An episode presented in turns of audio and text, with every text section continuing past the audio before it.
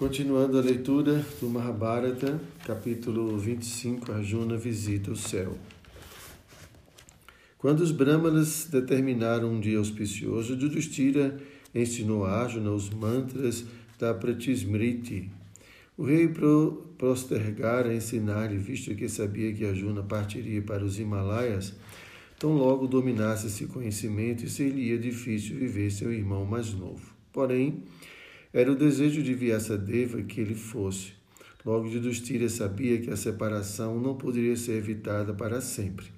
Ademais, era provável é, Ademais, era provavelmente a única chance que tinham de serem bem-sucedidos na recuperação de seu reino. Levando, levando Arjuna para um local privado, Yudhishthira segurou-lhe a mão e disse: Ó descendente de Bharata, as quatro divisões da ciência das armas são dominadas por Bhishma, por Drona, Kripa, Karna e Ashwatthama. Todas, todos eles receberam instruções divinas e sabem como utilizar toda sorte de armamento. Porque são honrados, mantidos e apoiados por Duryodhana, sempre buscam aprazer-lhe, razão pela qual não devemos duvidar de que, na hipótese de uma batalha, eles apoiariam-no. O mundo inteiro está sob a regência de Duryodhana, e ele é nosso inimigo declarado. És nosso único refúgio. Apoiando-nos em ti, haveremos de reassumir nosso reino. Ouve-me agora dizer o que deve ser feito. Yudhishthira, nesse momento, retransmitiu a Arjuna as instruções de Vyasadeva. Ele lhe disse que deveria partir tão brevemente quanto possível para os Himalaias, e, meditando nos mantos que agora ouviria, deveria buscar pela audiência dos deuses de modo a receber suas armas. Permite-me permite iniciar-te hoje, ó virtuoso, e vai imediatamente propiciar Indra. Uma vez satisfeito com tua pessoa, estou certo de que Indra dar-te-á suas armas e pela ordem dele também o farão os demais deuses. Arjuna controlou completamente sua mente e seus sentidos. Então, com os devidos rituais, Yudhishthira otorgou-lhe os mantras de Pratismriti. Ao concluir, Yudhishthira colocou-se de pé. Em seus olhos lágrimas nasciam conforme pensavam na saudade que logo experimentariam de Arjuna. Vai agora, querido irmão com seus braços e mãos protegidos por manoplas e luvas de pele de iguana, e com seu corpo coberto por uma dourada cota de malha, Arjuna apanhou o seu arco Gandiva e suas duas aljavas de setas inexauríveis e se preparou para esse. Brahmanas e Siddhas proferiram-lhe bênçãos, e não sabendo por quanto tempo ficaria ausente, despediu-se calorosamente de seus irmãos. Quando Arjuna estava prestes a partir, Draupadi colocou-se diante dele e disse: Ó oh Dhananjaya, de braços poderosos, que tudo o que a nobre Kunti desejou ante teu nascimento e tudo o que tu mesmo desejas torne-se realidade.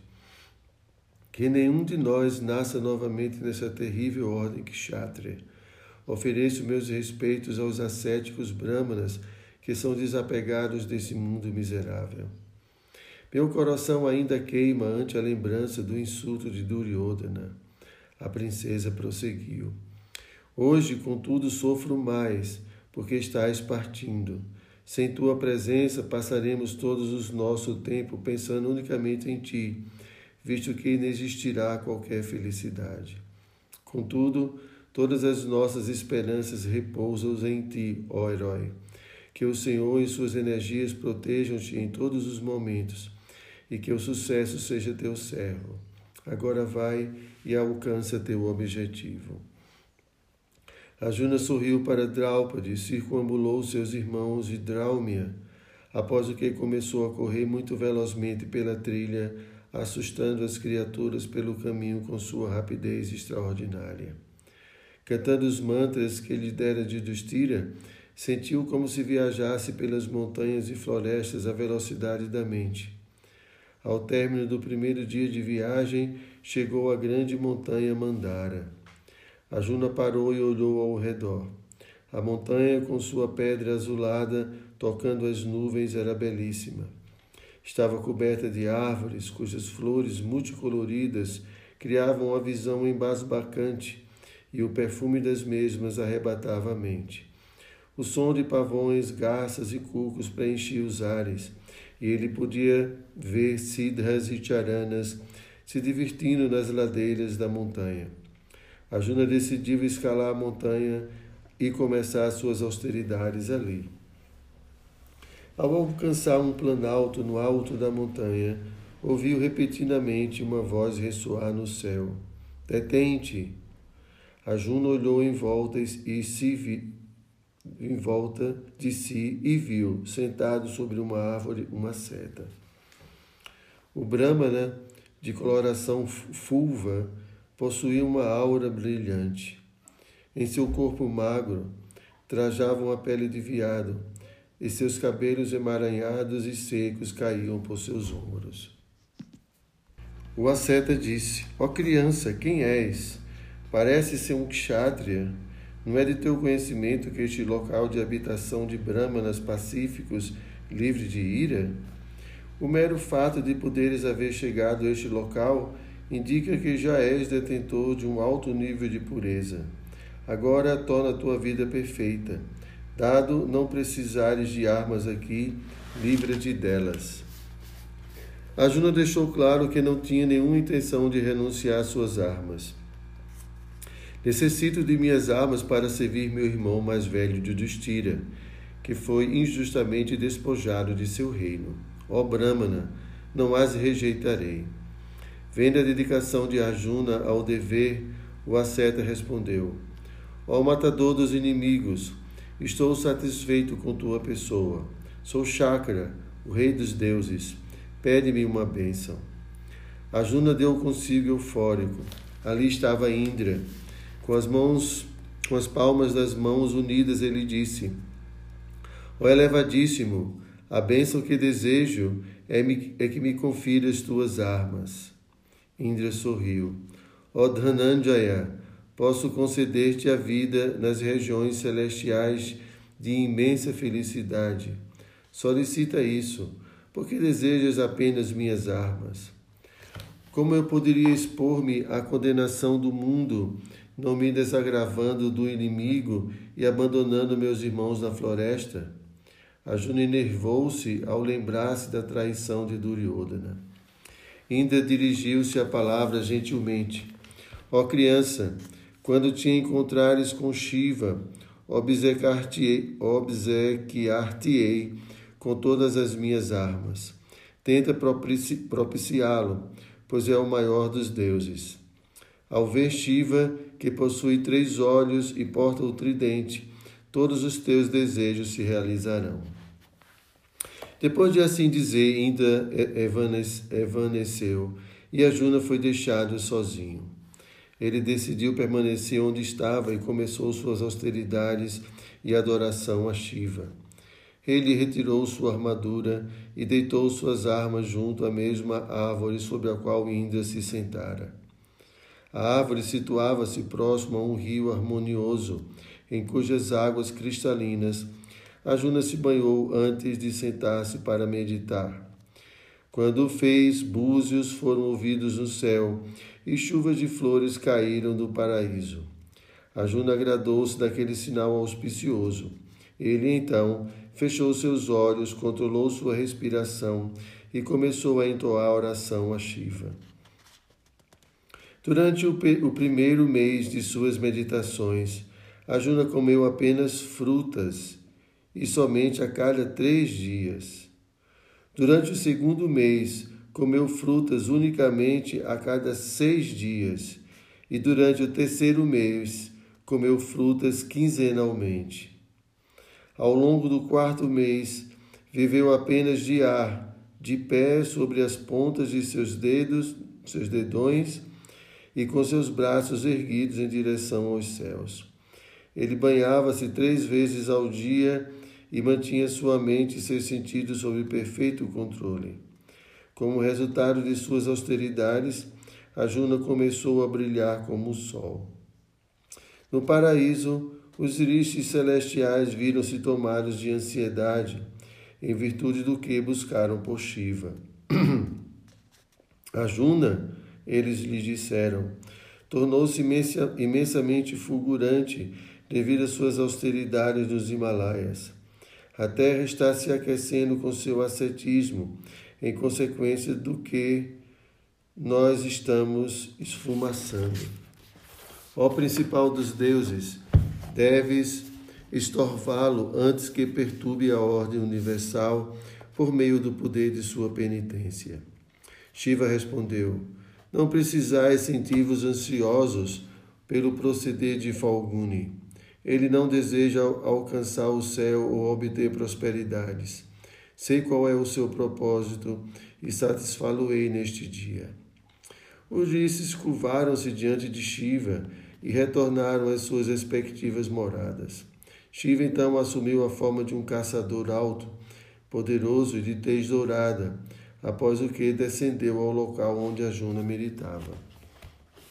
Uma, sua esposa, acompanhou-o em uma aparência similar, e muitos de seus seguidores trasgos, que assumiram várias formas e trajavam vestes radiantes, seguiram-na.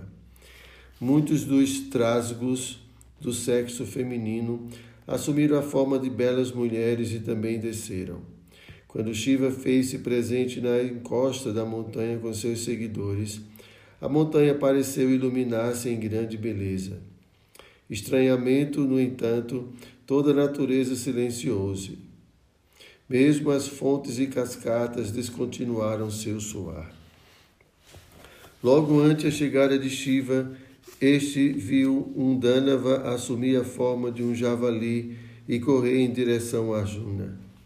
O demônio intencionava investir-se contra Arjuna a fim de matá-lo e coinchava alto em desafio. Arjuna ouviu o coincho do javali e rapidamente se pôs de pé e acordoou seu arco.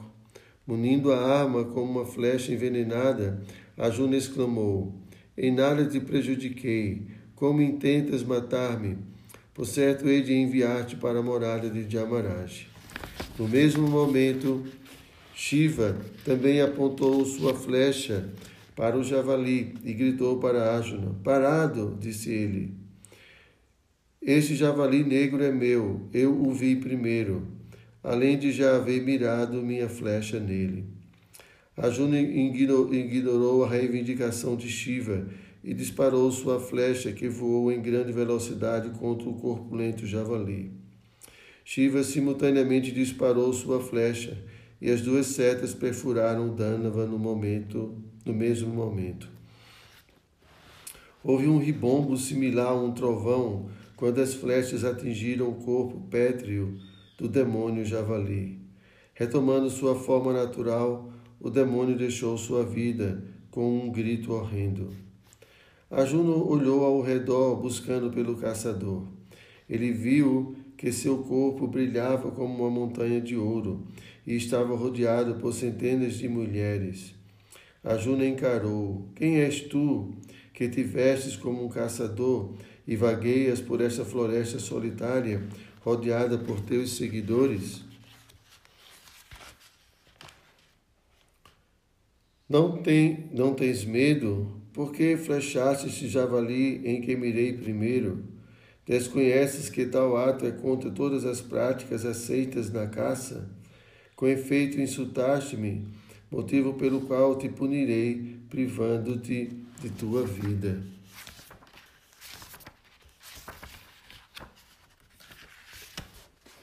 Com um sorriso, o caçador respondeu: Ó oh, herói, não precisas te preocupar comigo, que sempre residi na floresta. O que, todavia, traz aqui tua pessoa? És obviamente da classe real, e os membros desta comumente vivem em luxo, porque adotaste uma vida ascética. A Juna apertou forte seu arco. Dependente da força de meus braços, vivo nesta floresta. Não vês como ceifei a vida Ceifei a vida deste medonho Rakshasa que objetivava minha morte? O caçador riu desdenhosamente. Fui eu quem ceifou a vida, não tu. Eu fui o primeiro a vê-lo e, fui e foi a minha seta que o enviou para a morada da morte. Carregas consigo excessivo orgulho devido à tua força. Não acuses outrem quando és tu quem está em erro. Homem perverso e miserável, foste injusto comigo, em razão do que não escaparás com vida. Prepara-te para receber minhas flechas. Defende-te se fores capaz. Enfurecido, Ágina imediatamente atirou contra o caçador uma saraivada de flechas, mas ele apenas sorriu e recebeu as afiadas flechas de Ágina sem qualquer estremecimento. Ele exclamou: Imprestável, atira-me tuas flechas mais letais, que sejam capazes de atravessar o coração. Ajuna tirou nova flecharia.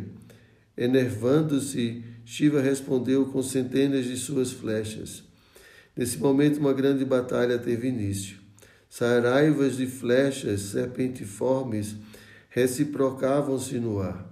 Conforme a Juna neutralizava as flechas do caçador, ficou surpreso ao dar-se conta de que, malgrado atingido por incontáveis flechas, seu adversário em nada se afetara.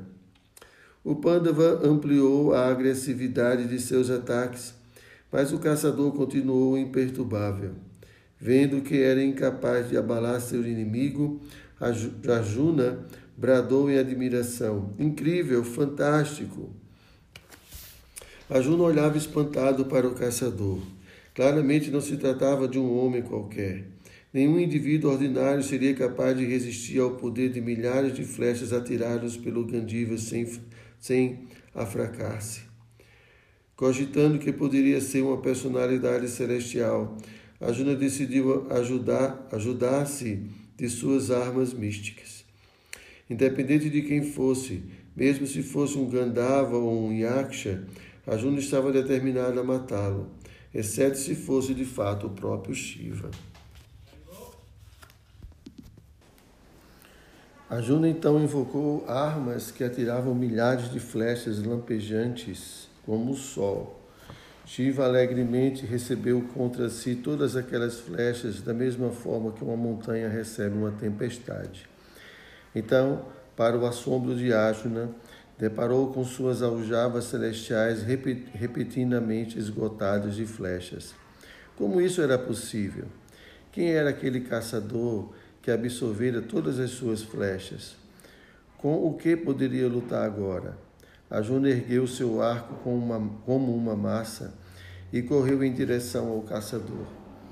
Ele desferiu vários golpes vigorosos, mas Shiva tomou-lhe o arco e sugou o mesmo para dentro de seu corpo. O arco simplesmente desapareceu. Arjuna, neste momento, sacou sua espada e, com a mesma, tentou terçar a cabeça do caçador com toda a sua força mas a espada despedaçou-se. Arjuna ficou temeroso, mas continuou batalhando. Desta vez, ergueu pedras e desarraigou árvores para tirá-las contra o caçador. Não obstante seus esforços, o sujeito misterioso prosseguia impassível. Arjuna, espumando de raiva, correu em direção ao seu inimigo e surrou-o com seus punhos. Shiva socou-o em resposta, e uma peleja corpo a corpo se fez começar. Por fim, atracados, golpeavam um ao outro furiosamente, cada um puxando e empurrando o outro contra toda a sua força. Faíscas e fumaças pareciam surgir de seus corpos. Finalmente, o caçador soltou a Juna, que caiu para trás zonzo, quase inconsciente. Ajuna olhou atônito para o caçador. Ele lhe fora possível causar-lhe sequer o menor abalo. Seguramente aquele homem era o elevado deus Shiva, porquanto não existia outro alguém que pudesse lutar com tamanho poder. Ajuna retirou-se a certa distância e rapidamente deu forma a uma imagem de Shiva usando terra. Ele adorou a forma com flores e tão logo fez viu flores caírem sobre a cabeça do caçador. Agora não lhe restava dúvida de que, bem ali diante de sua pessoa, estava a deidade que procurava. A Juna tirou-se aos pés do Deus, diante do que toda a sua fadiga se desfez. Shiva estava contente com Ajuna e dirigiu-se a ele em uma voz tão vigorosa quanto nuvens carregadas. Ó Falguni, satisfizeste-me neste dia. Não existe guerreiro que te iguale com coragem ou paciência. Ó melhor da dinastia Bharata, tua força é praticamente idêntica à minha. Fostes anteriormente um rishi e nasceste agora de modo a servir os desígnios do Senhor Supremo. Dentro em pouco haverás de obter as armas com as quais poderás vencer todos os teus inimigos, mesmo se forem personalidades celestiais. Conferiste-ei minha arma pessoal, a qual é invencível. Agora dar-te-ei olhos para ver-me em minha forma original. Contempla-me. Juna ergueu seu rosto e viu Shiva com seus três olhos. Ele segurava um tridente e uma serpente divina encontrava-se em torno de seu pescoço azul. Juna curvou-se e orou. Ó grande Deus, ó elevadíssimo, sois o refúgio de todas as personalidades celestiais. O próprio universo surgiu de vós. Sois Vishnu em uma diferente forma, e nenhum Deus, demônio ou homem, pode conquistá-lo. Ó Shankara, suplico vosso perdão. Foi exclusivamente para ter convosco que vim até esta montanha. Por obsequio, perdoa-me por minha audácia de lutar contra vós peço vossa proteção. Shiva levantou o Ajuna a seus pés e abraçou o Pandava. Perdoa-te, és Nara, o amigo de Narayana. Anteriormente castigaste juntos as hordas de demônios na coroação de Indra. Krishna é o supremo Narayana, e com ele novamente punirás os desvirtuados. Ó Parta, Pega de volta teu arco Gandiva e tem por certo que todas as alvas, aljavas novamente carregarão flechas inesgotáveis. E não existe homem igual a ti na terra. Pede-me o que quer que desejes. Shiva entregou o arco Gandiva a Juna e este disse: Ó Senhor, se estáis satisfeito comigo, peço-vos humildemente que, eh, que me confirais tua arma pessoal e inabalável, a qual é conhecida como Pachupata. Destruí o universo com esta arma no fim da criação, e valendo-me dela, poderei vitoriar a derrota dos Rakshasas, Danavas, Gandharvas, Nagas, fantasmas e espíritos. Semelhante arma magnífica há de permitir que eu seja bem-sucedido na batalha que travarei contra Bhishma, Drona, Kripa e o filho Sulta Karana. Shiva respondeu, ó filho de Kunti, mimosear-te-ei com esta arma. És capaz de portá-la, atirá-la e recolhê-la. Se quer Indra, Yama, Kuvera ou Vanuna, conhece os mantras para esta arma. O que dizer de algum homem? Entretanto, deves usá-la exclusivamente contra guerreiros celestiais, porquanto caso disparada contra inimigos menores, a Pachupata pode destruir toda a criação. Esta arma é disparada pela mente, pelos olhos, pelas palavras ou por um arco. Ninguém nos três mundos de criaturas móveis e inertes pode resistir à sua força. Juna então banhou-se em ato de purificação e em seguida colocou-se diante de Shiva para receber os mantras. O deus obsequiou sua arma Juna, a qual a partir de então passou a servi-lo tal qual servia o próprio Shiva. Quando as personalidades celestiais viram a poderosa arma ao lado de Arjuna em sua forma personificada, o solo tremeu e terríveis ventos sopraram em todas as direções. Milhares de búzios e clarins se fizeram ouvir ressoar no céu. Shiva disse: Agora vai para o céu e recebe as armas de Indra. após assim dizer, partiu com o mar, Umam e seus muitos seguidores. Uma vez que Shiva partira, Arjuna ficou parado por alguns instantes, olhando fixamente para o céu, maravilhado diante do que acabara de acontecer. Ele vira o Deus dos deuses e aquela deidade insondável o tocara com suas próprias mãos. Arjuna, agora que possuía a indefensável arma de Shiva, considerava que seus inimigos já estavam aniquilados e suas metas alcançadas. Embora não pudesse lançar a Pachupata contra inimigos humanos, a mera posse da mesma o fazia se sentir invencível.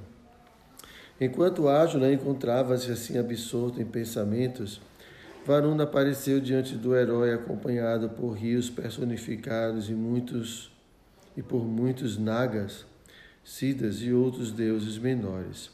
Cuveira também estava presente com seu corpo similar a ouro puro e sentado em uma suntuosa quadriga. Cuveira estava acompanhado por incontáveis yakshas que, diante de Ajuna, iluminavam tudo com sua refulgência corporal. Ajuna também viu no céu o Deus da justiça de Amaraj, aproximando-se em sua quadriga com uma massa em mãos e flanqueado pelas formas personificadas da morte e do tempo. No cume de uma montanha próxima, Arjuna avistou Indra e sua rainha Sati sentados sobre as costas do elefante celestial Airyavata, belos como o sol nascente. Uma sobrinha branca era segurada sobre sua cabeça e estava rodeado por Gandavas e Rishis, que o glorificavam com hinos védicos. Arjuna cantou numerosas orações em louvor aos deuses e ofereceu-lhes frutas e água. Ao embabascado Arjuna, Jamaraj dirigiu-se. Contempla, ó Arjuna, todos os Lokapalas, protetores do mundo aqui neste local, disse o Deus em sua voz, tão profunda quanto nuvens de chuva outonais. Outorgar-te-emos olhos divinos. Ó impoluto, fostes, foste anteriormente Urishi Narada, ante a ordem de Brahma, nasceste como um mortal. Desbaratarás em confronto o poderoso Bhishma e os muitos outros ferozes guerreiros encabeçados por Drona. Os inimigos dos deuses, os Daityas e Danavas, nasceram no mundo dos homens. Todos eles hão de ser mortos em uma grande batalha, na qual teu papel será o principal. Tua fama sobre a terra será eterna. Yamaraj ofertou sua arma pessoal, uma massa celeste a Arjuna. O Pandava recebeu a arma juntamente com os mantas para dispará-la e recolhê-la.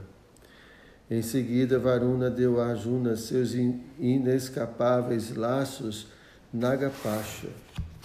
Arjuna também ganhou a arma de Cuveira, de nome Antardana, a qual tinha o poder de aturdir e desmaiar até mesmo imponentes Asuras. Então Indra disse: Ó subjugador dos inimigos, farás um grande serviço para os deuses.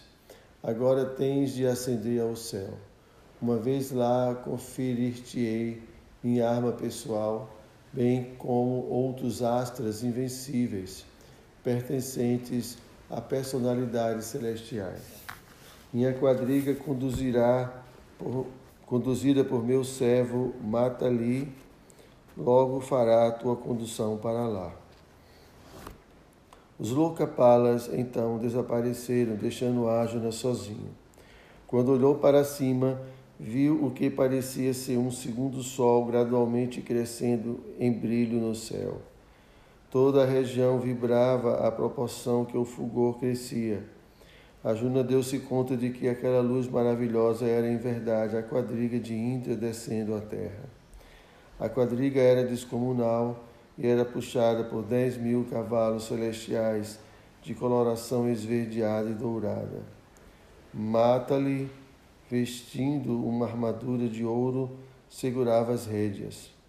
Conforme a quadriga aproximava-se, Arjuna pôde ver sobre ela inumeráveis espadas e massas bem como todas sortes de projéteis, machados, dardos, lanças e chuchos de toda sorte encontravam-se por toda a quadriga. Raios celestiais e resplandecentes relâmpagos e, e, resplandecentes relâmpagos brilhavam de ambos os lados do veículo. Naves gigantescas e ferozes, com bocas de fogo, encontravam-se na quadriga, juntamente com grandes canhões de prata munidos de rodas e capazes de atirar mísseis celestiais a uma vasta distância.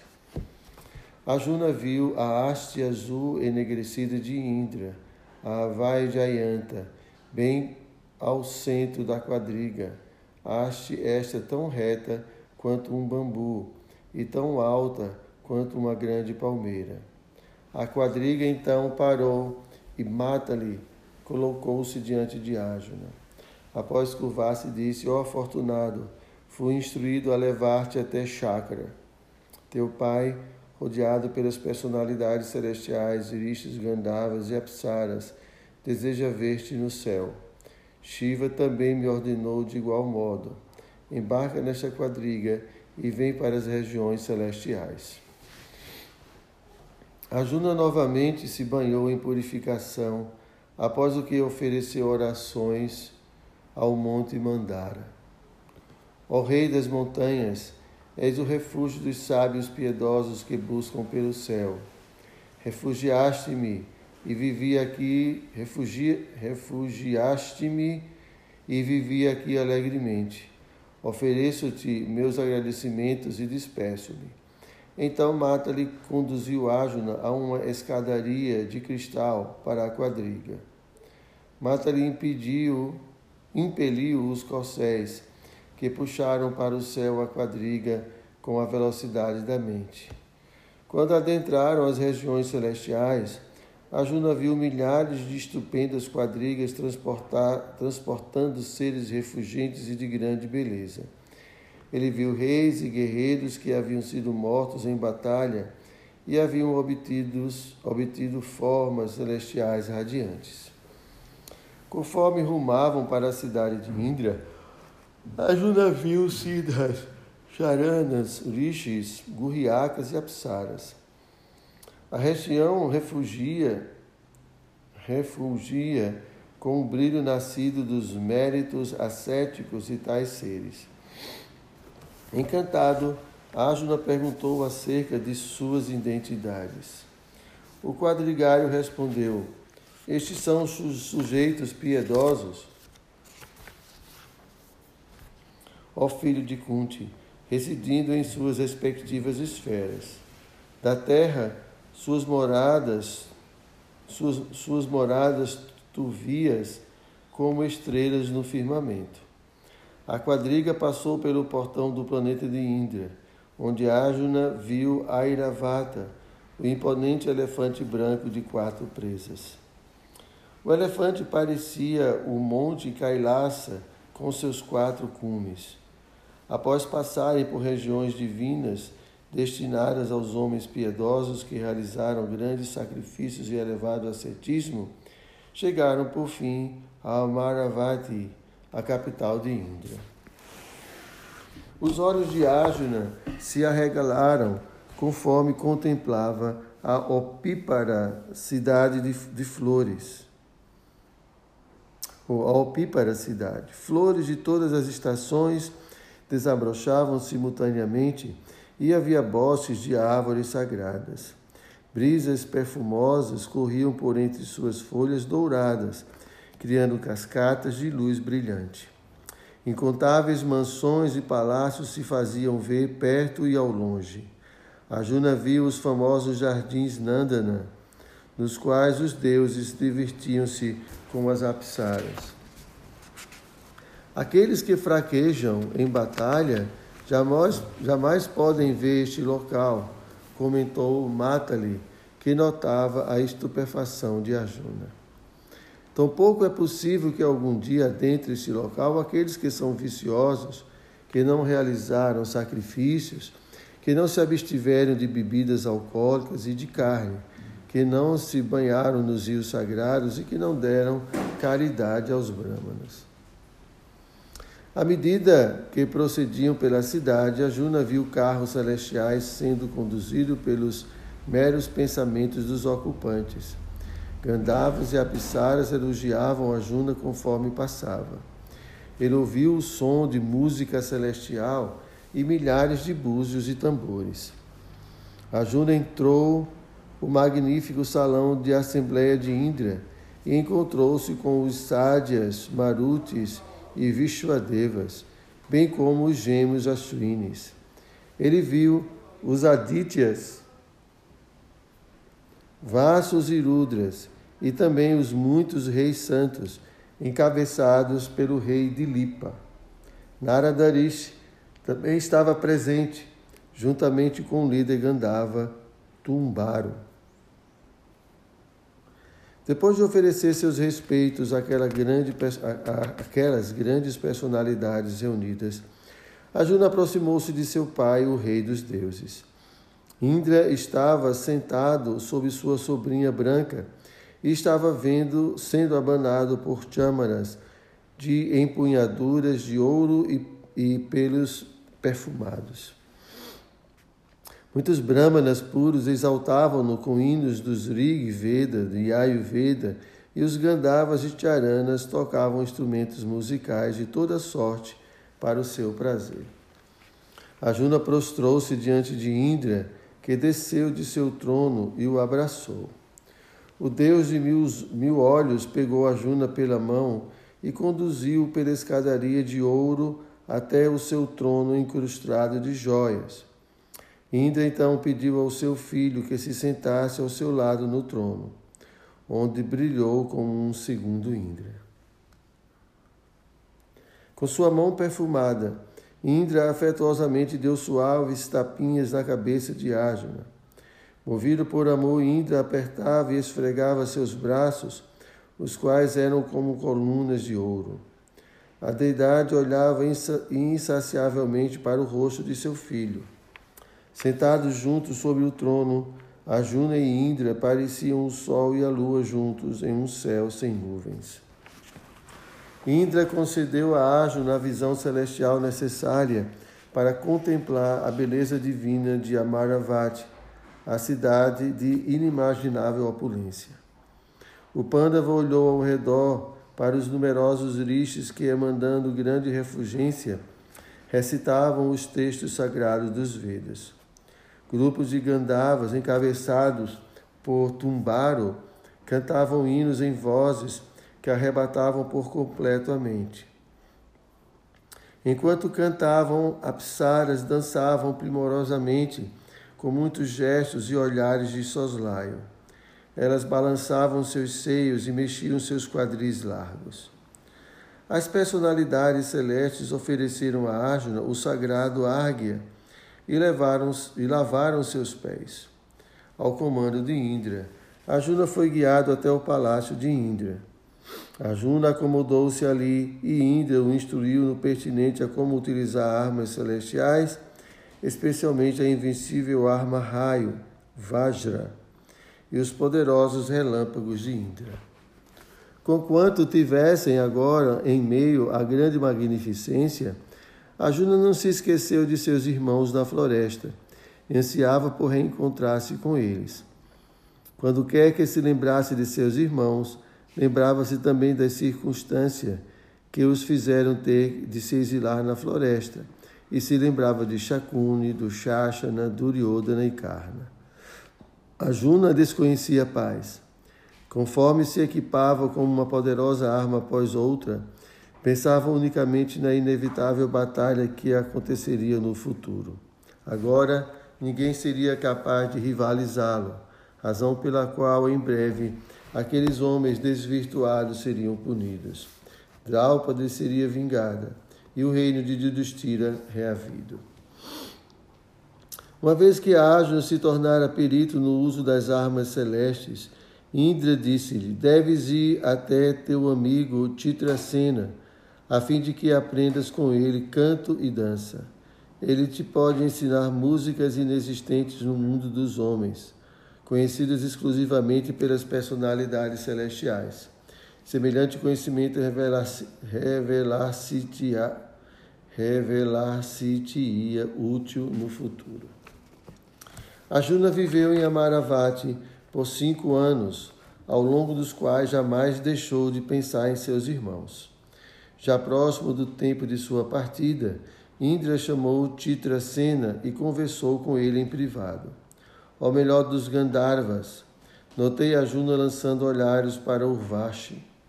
Vai até ela e solicita-lhe que sirva o Pandava com todos os seus encantos e habilidades femininas. Assim como ensinaste-lhe todas as artes musicais, deves agora lhe ensinar a arte da companhia com as mulheres. Titracena disse: Assim farei, e foi prontamente até Urvashi e descreveu-lhe as muitas virtudes de Ajna. Ó dama de quadris formosos, venho a ti a comando de Indra, a fim de solicitar-lhe teus préstimos.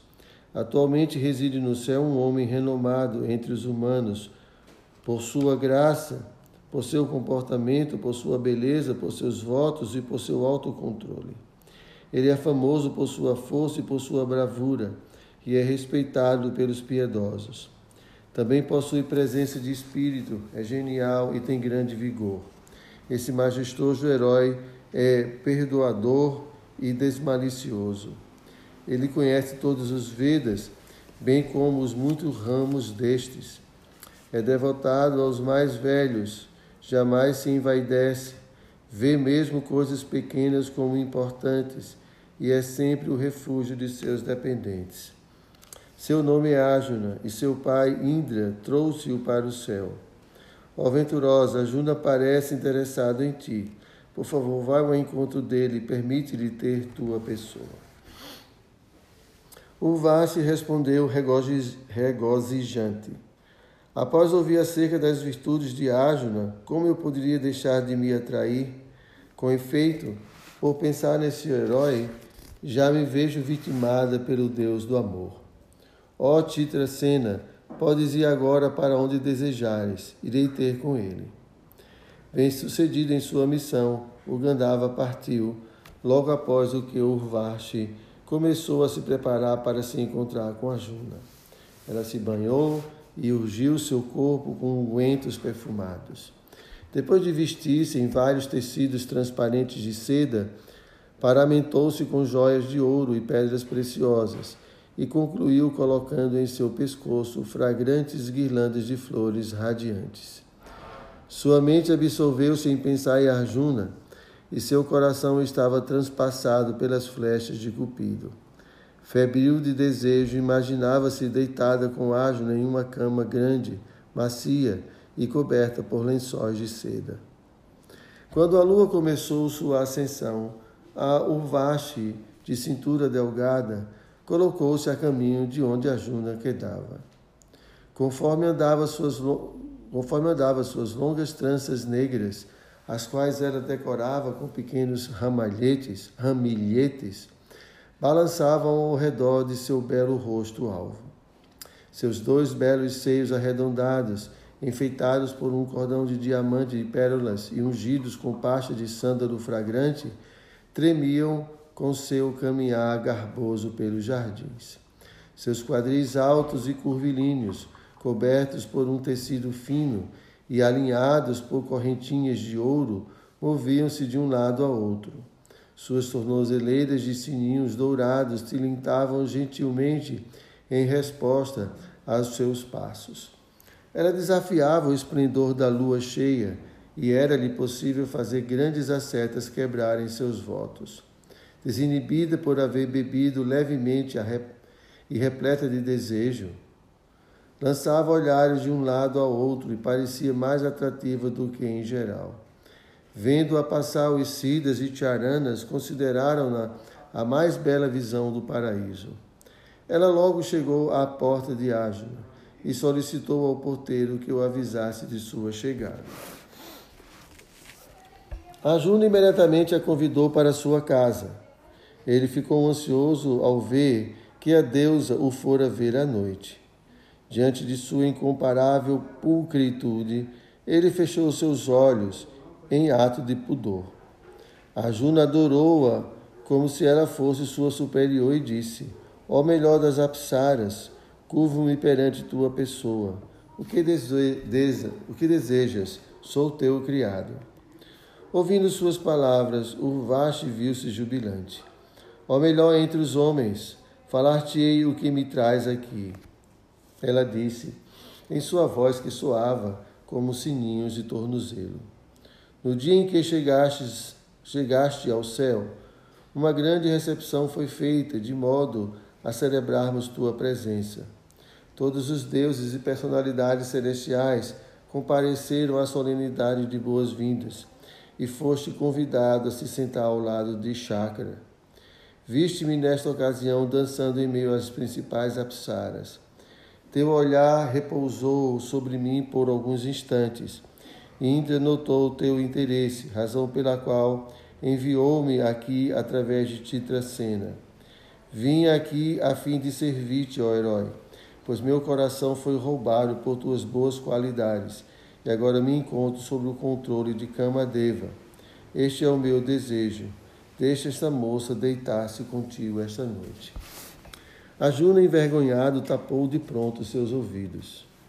Ó bem-aventurada fidalga, ó mais charmosa das mulheres, não me é apropriado ouvir-te dizer semelhantes palavras, haja vista seres a pessoa de, de meus, a esposa de meu superior. Tenho-te em estima na mesma esfera sentimental que tem o Kunti ou a bela Sati, a consorte de Indra, ó deusa. Não duvides do que digo, ó dama de sorrisos doces. De fato, olhei-te fixamente, mas não movido por desejo. A razão de meu olhar era bastante outra. A Juna ouvira sobre o Urvashi quando em casa na terra Milhares de anos no passado, fora a esposa de Pururava, que era um dos ancestrais de Ajuna. Foi o filho dela quem se tornara o patriarca da dinastia de Ajuna. A Urvashi Destarte, Ajuna explicou, sentir-se deveras incapaz de imaginá-la deitando-se com ele. Ó mulher de boa aventurança, quando fixei sobre ti o meu olhar, filho somente devido a estar maravilhado em ver a mãe de minha dinastia. Não deves nutrir por mim nenhum outro sentimento dirante aquele que a mãe nutre em relação ao filho. Ó filho de Indra, o Varshi sorriu. Nós dos reinos paradisíacos não somos agrilhoados pela moralidade humana. Não, não me precisas ver como tua superior diverti, diverti-me com outros filhos e netos da dinastia puro, sem incorrer em pecado. Ser favorável para comigo, que estou queimando em desejo. Uma vez que me sinto devotado a ti, não me rejeites, visto que esse não é o proceder dos homens virtuosos. Rajuna, a despeito de suas súplicas, não conseguiu mudar sua postura. Ó dona airosa fidalga, ouve o que te direi e deixa as quatro direções e todas as personalidades celestiais ouvirem. A mim não és diferente de Kunti, Madre ou Sati. Dado que me curvo diante de ti como minha mãe, requesto-te que me protejas como teu filho. Depois de ouvir Ágil assim exprimir-se, Urvashi tomou como evidente que o herói estava firme em sua determinação. Sentindo-se enjeitada e ofendida, exasperou-se. Com a fronte franzida e os lábios trêmulos, exclamou: Porquanto insultas uma mulher que veio ter contigo pela ordem de teu pai e por seu desejo pessoal, uma mulher ferida pela flecha de Cupido, perderás tua masculinidade e viverás como um dançarino na companhia de mulheres. Ó Arjuna, tornar-te-ás um eunuco, em consequência do que haverás de perder todo o respeito. Dita essas palavras, Urvasi deu as costas a Arjuna e o deixou. Arjuna refletiu cuidadosamente. Indra, por certo, tinha conhecimento de que essa imprecação aconteceria. Por que então ordenara que Titracena lhe enviasse Urvashi? A Juna foi prontamente ao encontro de Titracena e contou-lhe o, o que transcorrera, mencionando repetidamente repetidamente a jura atirada por, contra ele. Titracena, então, foi a Indra informá-lo acerca da situação. Indra chamou Ajuna e conversou com ele privadamente. Ó melhor dos homens, porque és, porque és seu filho. Kunti é a mais memoriosa das mulheres. Superaste até mesmo os riscos com teu autocontrole e com tua paciência. Não te preocupes com a imprecação de Urvashi, porquanto a mesma será para o teu bem e se revelará profícua. Precisarás manter-te incógnito durante o último ano de exílio. Neste ano a maldição de Urvashi surtirá efeito. Vivendo como um eunuco, ninguém será capaz de o descobrir. Fim do ano sem tua virilidade, hás de reavê-la.